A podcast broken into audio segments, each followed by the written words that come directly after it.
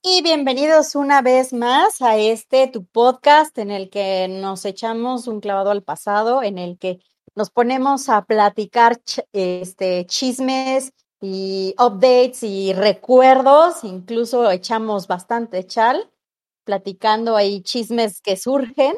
Muchas gracias por acompañarnos y bueno, aquí estamos una vez más entre chavorrucos.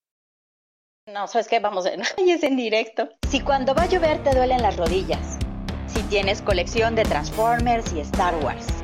Si alguna vez has dicho espada del augurio, quiero ver más allá de lo evidente. Si fuiste a Medusas, el alebrije o la boom, entre chavorrucos. Cuando la nostalgia te alcanza. Te alcanza. Este podcast es para ti. Bueno, pues ya estamos aquí. Una vez más lo voy a conseguir presentarme antes de que termine el programa. ¡Yeah!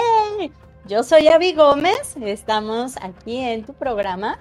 Em, como te decía, en el que nos ponemos a platicar, a recordar, a ver, no acordarnos de 25 mil estupideces y que nos entretiene bastante estar echando chisme, de repente se nos sale por ahí una lagrimita, pero estamos con mucho gusto compartiendo una vez más. Gracias por escucharnos, gracias por recomendarnos, ya sea porque te caigamos bien, te caigamos mal o lo que sea, no nos importa, recomiéndanos por favor, de todas formas, se agradece. Bueno, pues, a ver, estamos en una temporada en la que el mame Johnny Depp está a todo lo que da. Entonces, tenemos que subirnos al tren del mame, ¿no? ¿Por qué? Pues porque sí, porque es mi programa y cuando no quieras, tú haces el tuyo. Entonces, este, definitivamente teníamos que subirnos, pero definitivamente quiero abordarlo de otra manera. Quiero abordarlo de una manera muy positiva y dejando de lado como toda esta negatividad y todas estas cosas, pues a mi parecer, y es la, la opinión de Abby, alerta la opinión de Abby, este, en mi opinión, pues todas estas cosas desagradables que está pasando Johnny Depp, porque, pues bueno, a mi parecer, repito, y es solo mi opinión, mm, ya se ha visto que Amber Heard no es como la más sincera con respecto a sus declaraciones, ¿no? Entonces quise, pues, así subirnos a este tren, pero por supuesto recordar muy buenas épocas y platicar de esta película que seguramente viste ya no es de cuando estábamos tan chiquitos, bueno, dependiendo de qué edad tengas, obviamente, pero ya no están, ya no estamos tan chavitos, estamos más bien como una onda entrando a la pubertad, estamos medio pubertos, medio adolescentes, con esta película que surgió en 1990. Ahorita vamos a platicar un poco más de ella, pero por favor, acompáñame a echarnos un clavado del pasado con El joven manos de tijera.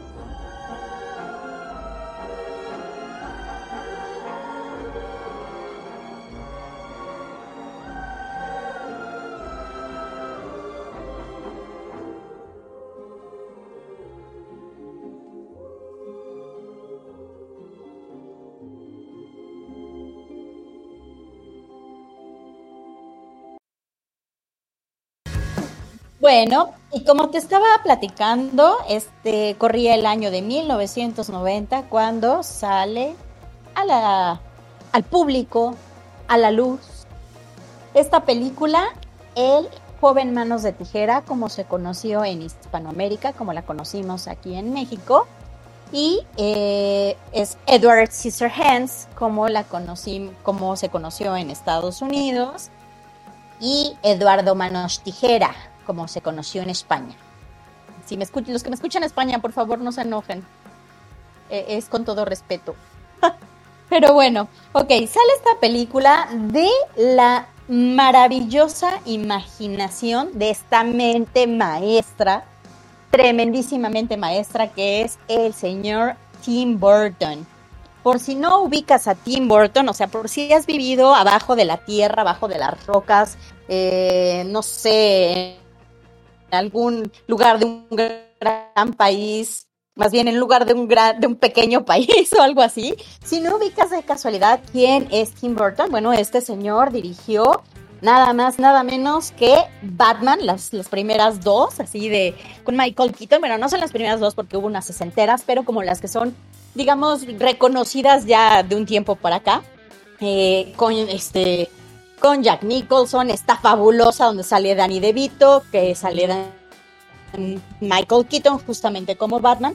Dirigió nada más y nada menos que Beetlejuice, el superfantasma. Esta maravillosa película de la que por supuesto sí o sí vamos a hablar en algún momento. Ya digamos un poquito más para acá, Charlie la fábrica de chocolate, también hizo El cadáver de la novia, también un poquito más para acá, Winnie Y por supuesto otra maravilla, maravilla, que no dirigió él, pero es de su mente maestra, creadora, El extraño mundo de Jack. Entonces, bueno, no, de verdad, mente maestra, Tim Burton. Y bueno, el guion estuvo hecho por Caroline Thompson, que también hizo nada más y nada menos que el guion de El extraño mundo de Jack, el cadáver, el cadáver de la novia y la familia Adams. Entonces, por si tú creías que cuando estabas chavito no ibas a llegar a ningún lado siendo darks y teniendo estos pensamientos oscurones, pues bueno, imagínate, ven a más dónde llegó Tim Burton, ven a más a dónde llegó Caroline Thompson. Qué maravilla de mentes creativas. Y bueno, por si fuera poco este, e, estas dos mentes creativas en la película, surge la música de nada más y nada menos que Danny Elfman. Por si no te suena el nombre, de casualidad. Bueno, Danny Elfman hecho la música de películas como Spider-Man, de, de Sam Raimi, que bueno, son estas películas cuando, estas primeras películas de Spider-Man donde decías, híjole, no se le ve el hilo al que está amarrado ahí vilmente y que los efectos especiales eran como digamos, un poquito más elaborados. Si estas películas de Spider-Man de las que te enamoraste, bueno, esta música fue hecha por Danny Elfman y hizo también la música de Big Fish, de Sleepy Hollow y adivinaste del extraño mundo de Jack. Entonces, esta no es mancuerna, pero es esta tripleta, este menage à trois de, la cultura y, de, y del arte y la imaginación. Bueno, pues está nada más. Y por si se te hacía poco, la cereza en el pastel y de esta persona de la que justamente estábamos hablando hace rato, Johnny Depp. Bueno, Johnny Depp venía de hacer, perdón, una película que bueno, eh, creo su primera aparición en el cine, no estoy completamente segura, pero creo que es como la primera reconocida por lo menos. Sale en, pues, en la, calle del infierno o Nightmare on Elm Street. Va a ser clientazo. Es que ya sé que les prometo un montón de cosas. Esa del vamos a hablar de esta y vamos a hablar de esta y vamos a hablar de esta. Pero es que tenemos tanto todavía, tenemos tanto chisme tanto chal por echar. Y obviamente octubre y noviembre, bueno, les guste o no les guste, se van a chutar conmigo montones de, temáticas de eh, suspenso, terror y demás, ¿no? Bueno, entonces en esta película, en Nightmare on Elm Street, por si de casualidad la viste y no te acuerdas dices, ¿dónde sale Johnny Depp? Bueno, pues Johnny Depp era el novio de Nancy. Este, el que la cama lo succiona y echa litros y litros y litros de sangre para el techo. Bueno, este era el personaje de Johnny Depp. Después estuvo también en Pelotón, ¿no? Esta película que, bueno, este, súper, súper famosa, súper reconocida y con justa razón. Y luego estuvo en 21 Jump Street, esta serie que era como policíaca. Y bueno, de ahí surge Johnny Depp. o sea, en este momento es, digamos que no es cuando estaba en el máximo de su carrera, pero sí estaba pues ya un poco reconocido, ¿no? Ya la gente lo empezaba a tomar en cuenta. Las adolescentes ya, digamos que soñaban tiernamente con él. digamos que las adolescentes ya em, se lo imaginaban siendo sus noviecitas santas y tomados de la mano y comiendo un helado o, una, o tomando una malteada. Porque, pues bueno, este Johnny Depp en esa época, finales de los 80 principios de los 90 bueno, era todo un galán. Y sí, yo era de esas adolescentes que estaba enamoradísima de Johnny Depp. O sea, una cuestión que dijeras, ah, medio le gustaba, no. Estaba enamoradísima de Johnny Depp. Después fui perdiéndole un poquito el gustito y adoptando otro tipo de gustos, pero estaba enamoradísima de Johnny Depp. Este tipo que siempre nos ha gustado, nos ha llamado mucho la atención a muchas, no digo que a todas. Ese tipo de niño malo, pero aparte, ah, es malo con todo mundo, pero conmigo va a ser bueno.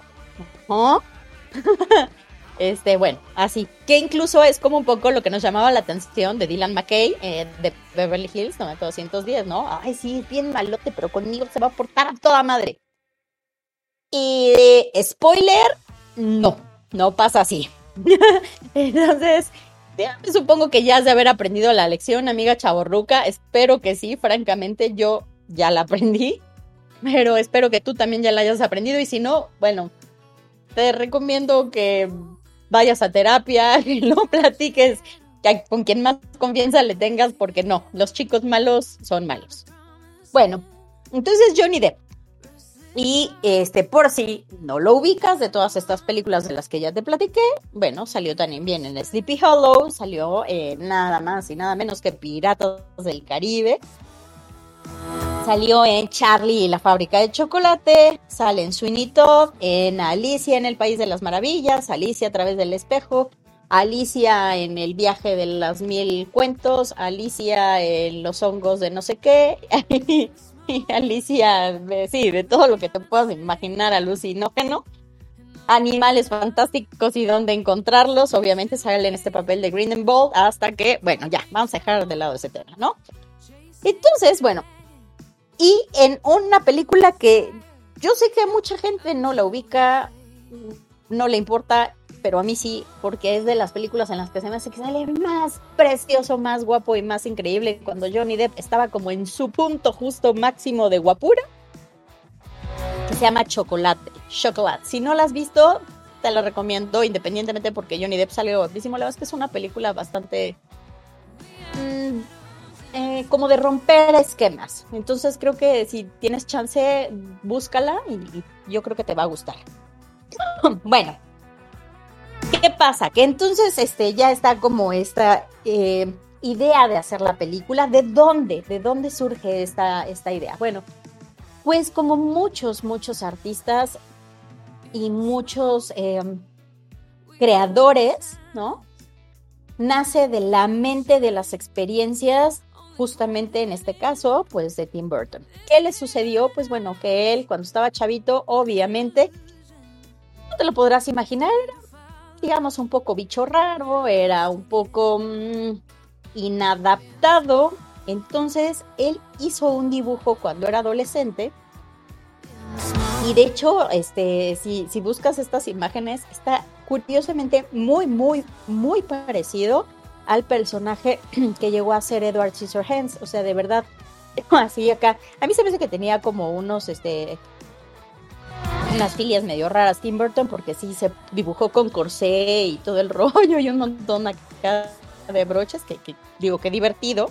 no estoy diciendo que estén mal sus filias, digo que divertido. Pero sí se dibujó él acá con, sus, este, con su corsé y todo el rollo, con su pelo todo enmarañado, que por cierto, o sea, si tú dijiste en algún momento cuando viste la película, ¡ah, mira, se parece un montón a Robert Smith de The Cure! Pues sí, justamente ese peinado estaba súper, súper inspirado en Robert Smith, porque pues, de hecho era súper fan Tim Burton de, The Cure. Entonces, de hecho, invitó a Robert Smith a participar en, el soundtrack de la película, pero en ese momento Robert Smith estaba haciendo un álbum y aparte de estar haciendo un álbum, dijo, ¿quién es este güey? O sea, ni te topo, carnal. Entonces no te topo con la pena, no, pues sabes qué, chido, estar bien buena onda tu película, pero no. Y bueno, de todas formas quiso meter un guiño a Robert Smith y bueno, sale esta, este peinado. Entonces ya tienen la idea, ah, aunque es muy curioso, porque originalmente no tenían pensado meter a Johnny Depp. Bueno, Tim Burton dice que sí visualizaba él a Johnny Depp, pero como que, ya sabes, productores, ¿no? Ya, de, esto hemos hablado, bueno, montones de veces. Y luego que si tienes darte una vuelta allí a celuloide, este programa de radio basamento, vas a escuchar amargas quejas de la producción, del dinero, maldito dinero, porque de verdad muchas veces los directores, los escritores tienen unos guiones increíbles y la producción, y no, y mejor le metes unos tentáculos gigantes y un unicornio bailarín. Y de ¿qué? Bueno, pues los productores no estaban como muy seguros justamente de Johnny Depp. Y de hecho tenían en mente a Gary Oldman, que por supuesto que se me hace que hubiera hecho un gran trabajo, porque no señor Gary Oldman. Pero bueno, no me quejo para nada. Magnífica elección la de Johnny Depp. Pero fíjate, curiosamente habían pensado. Ah, o sea, checa. Gary Oldman, Tom Cruise. O sea, ¿te imaginas Edward Scissorhands, este, el joven de tijera con, con Tom Cruise? Bueno, y no solo con Tom Cruise, que aparte, obviamente, cuando dijo, bueno, me interesa el proyecto, pero como Tom Cruise, no, bueno, pero le vas a corregir esto y esto y esto, dijeron, y ya sé, ¿sabe qué, señor? Gracias, señor Tomás Crucero, pero no. Y eh, también tenían en mente allí Gary, que hubiera sido algo. Mm, y al mismísimo Iron Man Robert Downey Jr. lo habían tomado en cuenta para, para hacer este rol. Y ahí te va una revelación. Tenían pensado también para este rol a Michael Jackson. Entonces está muy curioso. Sí, Michael Jackson. Imagínate Michael Jackson en este rol. Que de hecho, la verdad es que ya si lo viste en sus últimos años, ya en este emblanquecido, y empalidecido.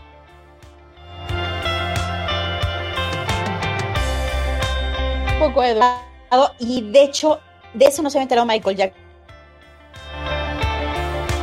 Hasta años después, en algún punto se enteró y quiso adquirir las tijeras originales que se utilizaron como props para, para la película y de hecho las tenía Michael Jackson. En algún momento se enteró la gente porque surgieron en una subasta que se iba a hacer de artículos de Michael Jackson, pero ya no se hizo la subasta, lo salvaron los abogados y bueno, seguramente hijos o amigos de los hijos de Michael Jackson tendrán estas tijeras de la película original del joven Manos de Tijera. Pues ahí está todo ese chisme, ¿no? Bueno, entonces ya, ya tienen a, Johnny Depp, ahora sí, vamos a empezar. Bueno, ¿quién va a ser el papel de su interés amoroso? Pues habían pensado en Drew Barrymore, pero Drew Barrymore, eh, por algún motivo, este, nos, este, como que estaba todavía muy pequeña, entonces dijeron, no, como que no. Y Winona Ryder, que ya había trabajado en algún momento eh, en Beetlejuice con Tim Burton, Winona Ryder, este, como que no estaba muy convencida porque ella iba a trabajar en ni más ni menos que El Padrino 3.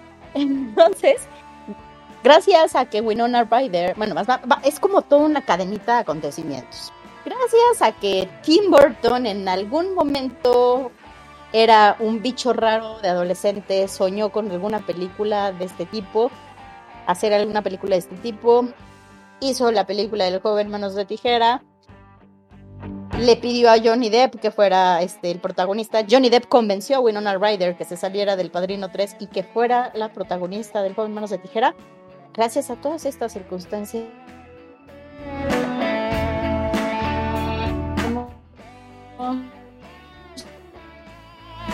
Convincente actuación de Sofía Coppola en El Padrino 3.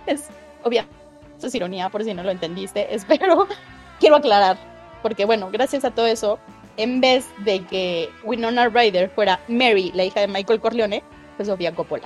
Ah, ese chisme no te lo sabías, ¿verdad? Está bien interesante. Bueno, entonces Winona Ryder venía cuando todavía se veía inocente, cándida, tierna, linda y era una flor. Winona Ryder hace este papel que obviamente la catapulta, a pesar de que ella ya tenía como cierta este, fama, insisto, ella había participado en Beetlejuice, en este em, papel de Lidia, que aparte de mí me encanta el papel que hace Winona Ryder en Beetlejuice. Bueno, de todas formas, como que este, eh, este papel, y digo, curiosamente no hizo El Padrino 3, que desgraciadamente, por muchos motivos, no terminó como de cuajar la película. Bueno, pues en El joven manos de tijera, que fue un súper hitazo, o sea, nada más para que te des una idea. Esta película tuvo un presupuesto, o sea, tuvo un costo de 20 millones de dólares y recaudó más de 86.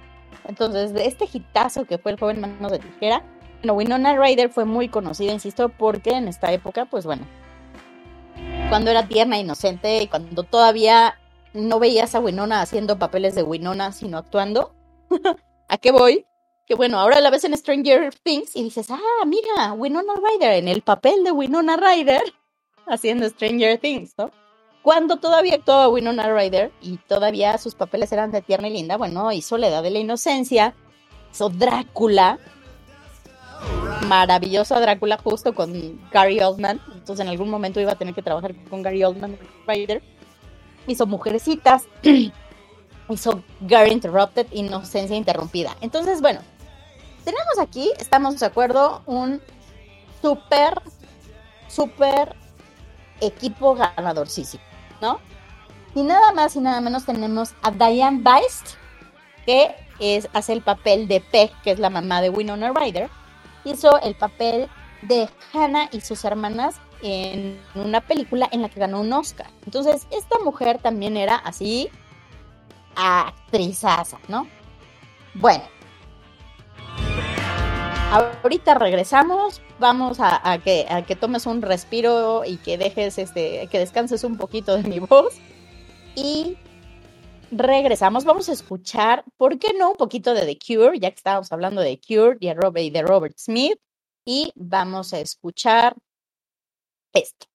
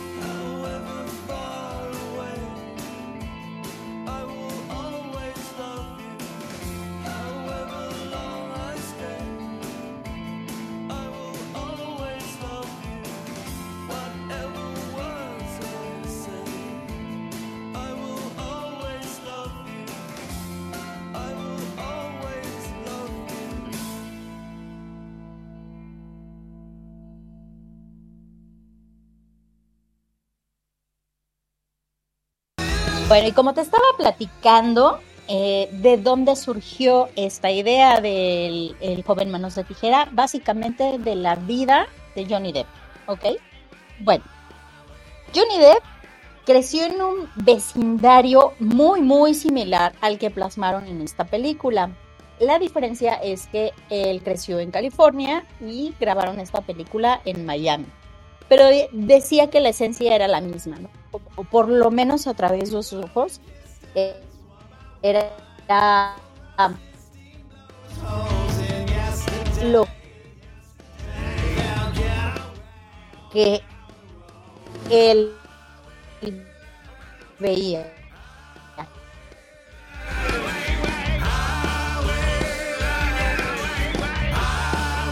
Y es del castillo en el que vivía, de esta mansión. Entonces, bueno, ¿de qué va esta película? Esta película va de un inventor que crea al más puro estilo Frankenstein crea a esta persona, el Itzala, ¿no? Entonces crea a, Edward, pero antes de morir, justo antes de, morir, había y estaba a nada de entregarle unas manos, porque nunca sabremos por qué le puso desde un principio tijeras en vez de poner unas manos. A lo mejor se le habían acabado las manos, qué sé yo, y le puso tijeras o era muy útil y entonces dijo, ah, tijeras y después no, pues resulta peligroso, fíjese que no, no está tan fácil esto de tener las tijeras, mejor se le ponemos manos. Y ya cuando le iba a poner las manos, pues mogos que se petatean. ¿Qué pasó aquí? De hecho, Tim Burton originalmente quería que el inventor, el que digamos en cierta manera el padre de, de, Edward, eh, fuera el famosísimo Vincent Price, que hizo montones de películas de terror. Y Tim Burton, por supuesto, que era mega fan de Vincent Price y quería en algún momento trabajar con él.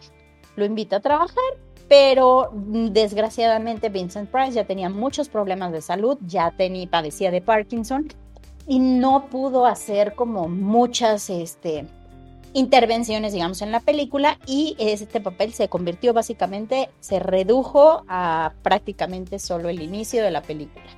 Bueno, entonces, este inventor crea a Edward, se muere y llega una señora vendiendo Avon, Fuller, Tupperware, Betterware, cual, you name it, lo que se te ocurra.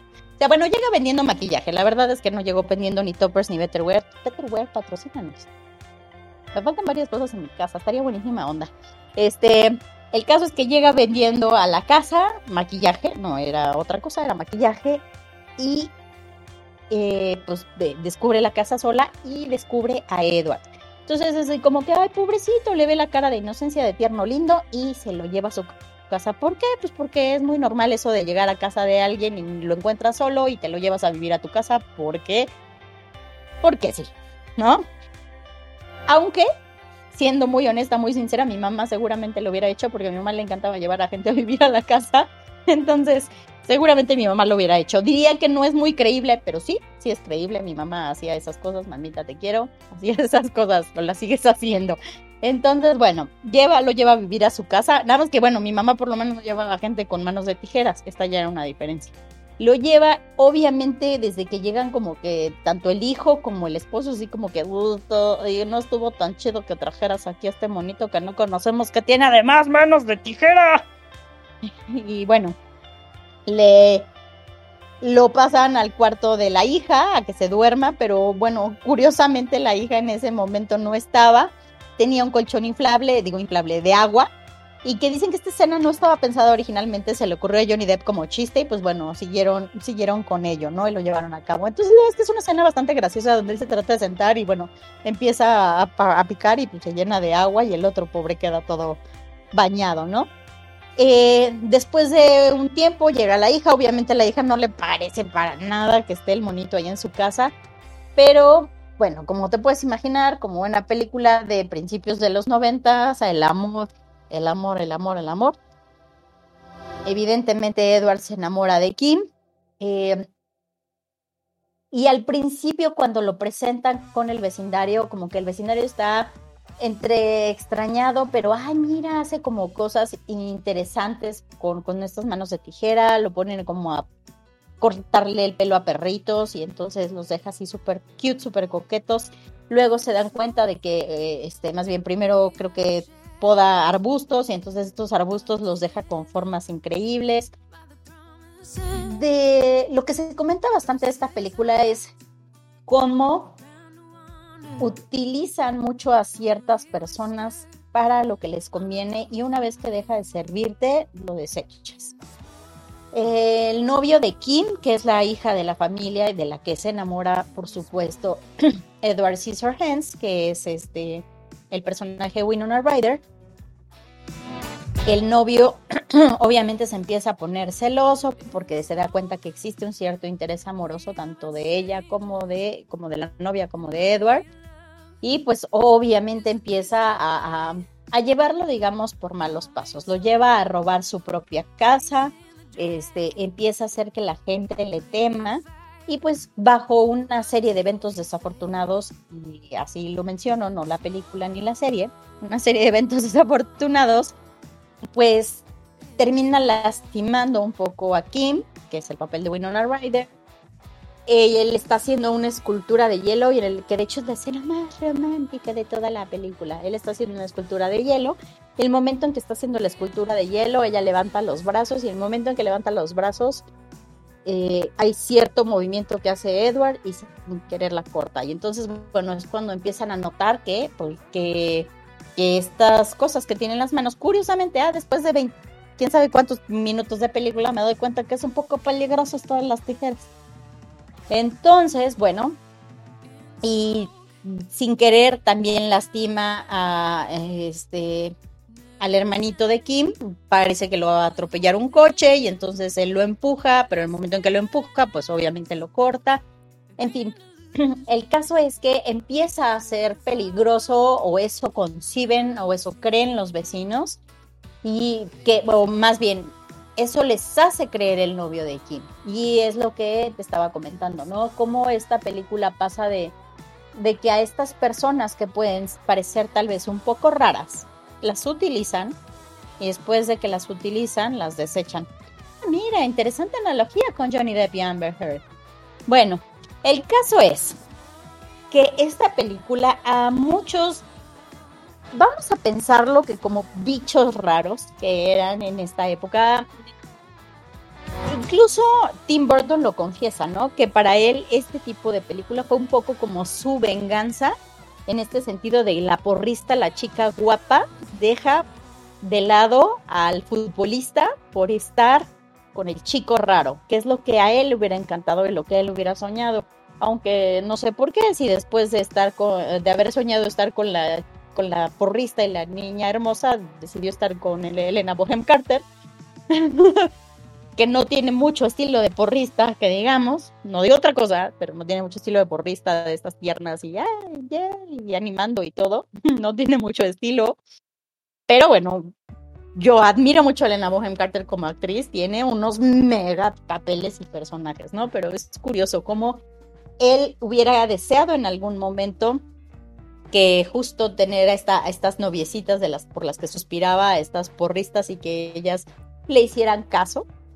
Y bueno, su venganza es matar al chico futbolista en la película, mucho mejor que lo haga en una película en, a que lo haga en la vida real. Esta, este es un monito que fue a terapia y que dijo, ah, bueno, voy a sacar todo esto que tengo frustración y lo voy a poner, lo voy a plasmar en una obra de arte en vez de, en vez de estar matando gente, ¿no? Entonces, bueno, es una película, es, a mí me parece un poco rara en el sentido de que, pues esto, o sea, ni siquiera es rara como, como trama, porque sigue esta dinámica que se generaba, digamos, en las películas de los 80s, 90s. El chico raro este, terminaba estando con una persona que estaba como fuera de su liga. Pero en lo que sí es rara esta película es en que no tiene final feliz a final de cuentas.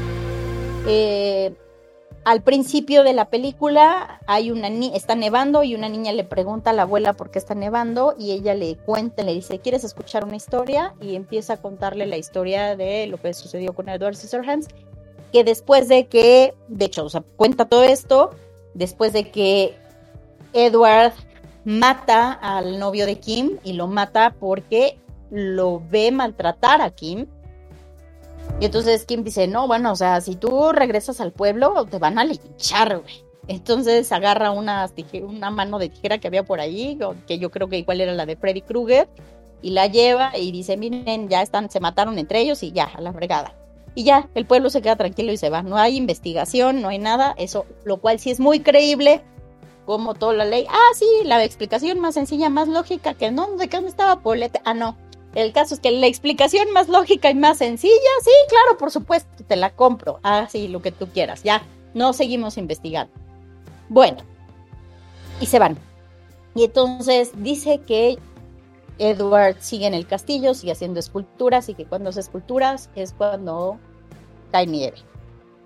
Y la nieta le pregunta, bueno, ¿y por qué no? O sea, si sigue vivo, ¿por qué no vas a buscar? Y ella, voy a lo narciso, es que me conoció cuando estaba joven y guapa y ahorita ya no quiero que me veas y conozco el sentimiento. Digo de eso de, es que estaba cuando estaba joven y guapa, ya no quiero que me vean así. Seguramente a ti te ha pasado con alguna que otra persona, no necesariamente algún interés romántico, pero si hay alguna reunión de estas de secundaria con los que no quiero que vayan, porque no quiero ir porque la panza que tengo y las arrugas y el no sé, o sea, bueno, entonces a ella le pasó, pero con el interés romántico, ¿no? No quería que la viera.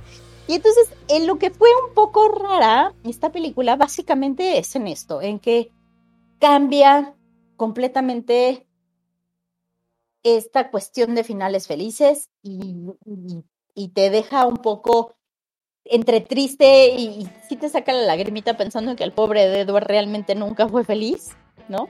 Nunca se dio a la Kim. Nunca estuvo acá como en, este, no pasó del interés romántico, eh, le dijo que la amaba, pero sí, o sea, siguió solo y triste, básicamente. Diría que por el resto de sus vidas, días, porque pues, quién sabe, no envejeció, no nada. Y bueno, para cambiarle un poco el mood a este, este, este sentimiento tristón de infelicidad de la película, vamos a escuchar. hemos estado, bueno, escuchamos a The Cure, ahora vamos a escuchar a The Pitch Mode en este mood que, que, que, este, este mood que lleva la película. Y bueno, vamos a quedarnos con Pitch Mode, vamos a escuchar esta canción y regresamos.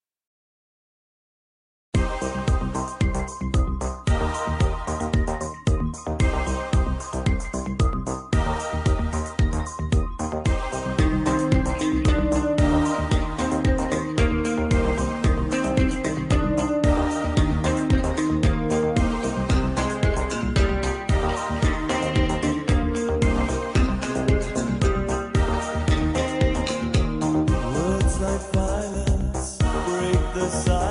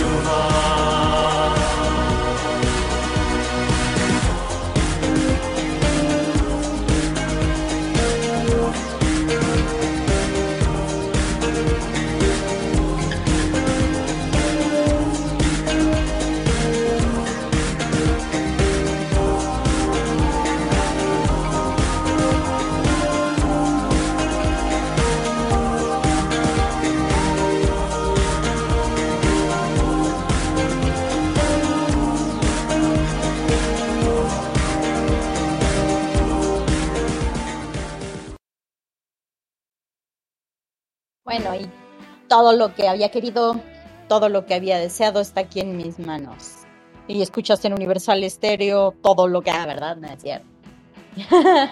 bueno, el caso es que este, después de escuchar esta muy buena rola, vamos a platicar un par de curiosidades de, de esta película. Una de ellas es que originalmente iba a ser una película musical, muy al estilo eh, El extraño mundo de Jack, muy al estilo El cadáver de la novia, al estilo de Sweeney Todd. Hubiera sido muy interesante ver a Johnny Depp, ¿no? Edward Scissorhands bailando, cantando, hubiera estado bastante interesante, pero decidieron que, por no, y decidieron por qué popular el género musical. Curiosamente, porque en los 80s, de hecho, hubo varias películas musicales muy, muy famosas, como Fame, como, como Chorus Line, como eh, este, Flashdance. Pero bueno, a principios de los 90 no eran muy populares las películas musicales y decidieron dejarla solo en película. Hay una adaptación en Londres en ballet.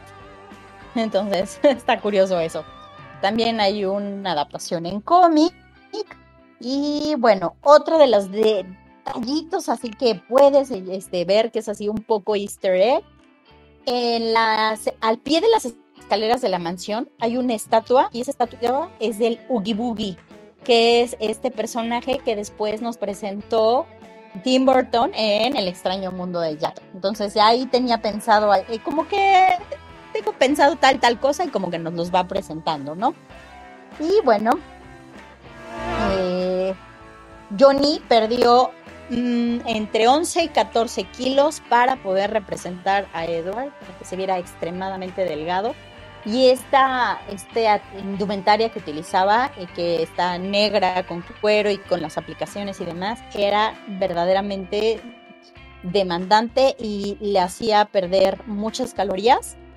Y entonces hubo una ocasión en la que se desmayó del esfuerzo y que varias veces este, vomitaba de, de, esfuerzo que hacía a la hora de, tener, de representar a, a, este personaje. Y pues bueno, eh, ¿qué les puedo decir más? Creo que esta película nos representó de cierta manera a varios, y bien yo no quería estar con la chica popular y no quería matar al, al, al futbolista, creo que sí nos hace sentir un poco esta, eh, identidad con respecto a ser el chico raro, a, no pertenecer siempre a un grupo determinado y que te sientes como, como pez fuera del agua, sientes que no perteneces a ese lugar.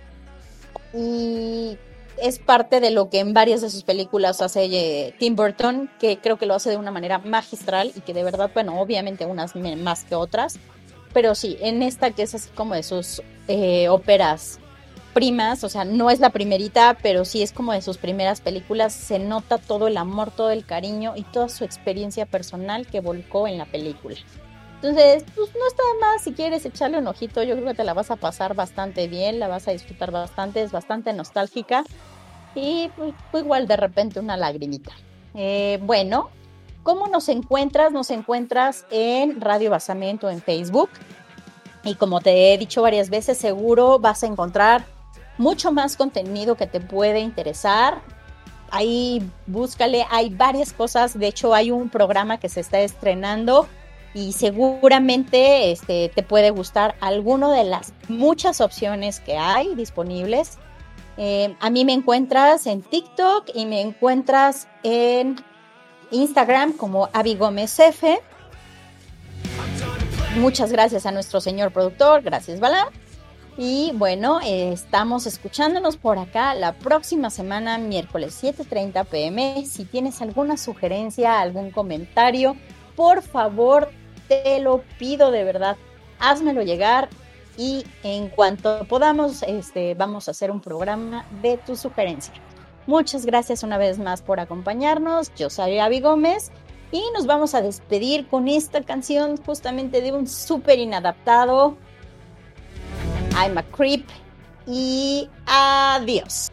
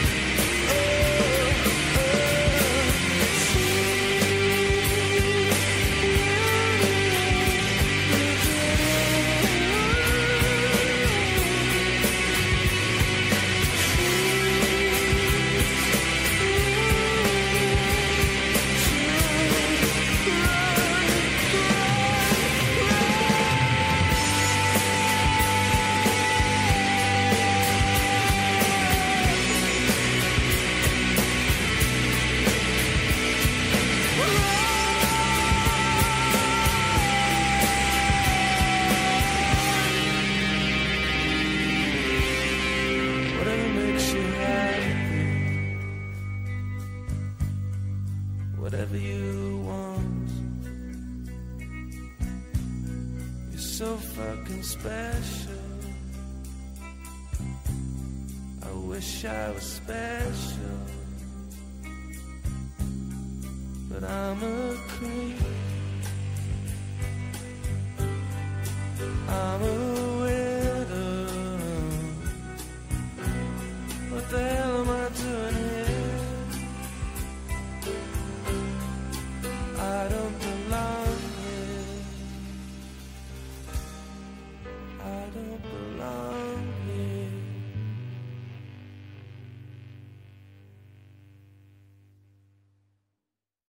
no, ¿sabes qué? Vamos entre chavorrucos.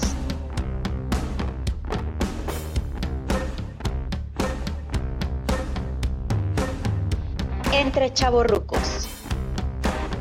Y es en directo. Cuando la nostalgia te alcanza.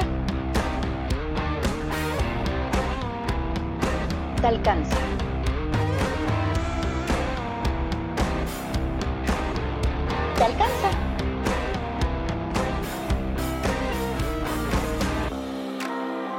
Este podcast es para ti.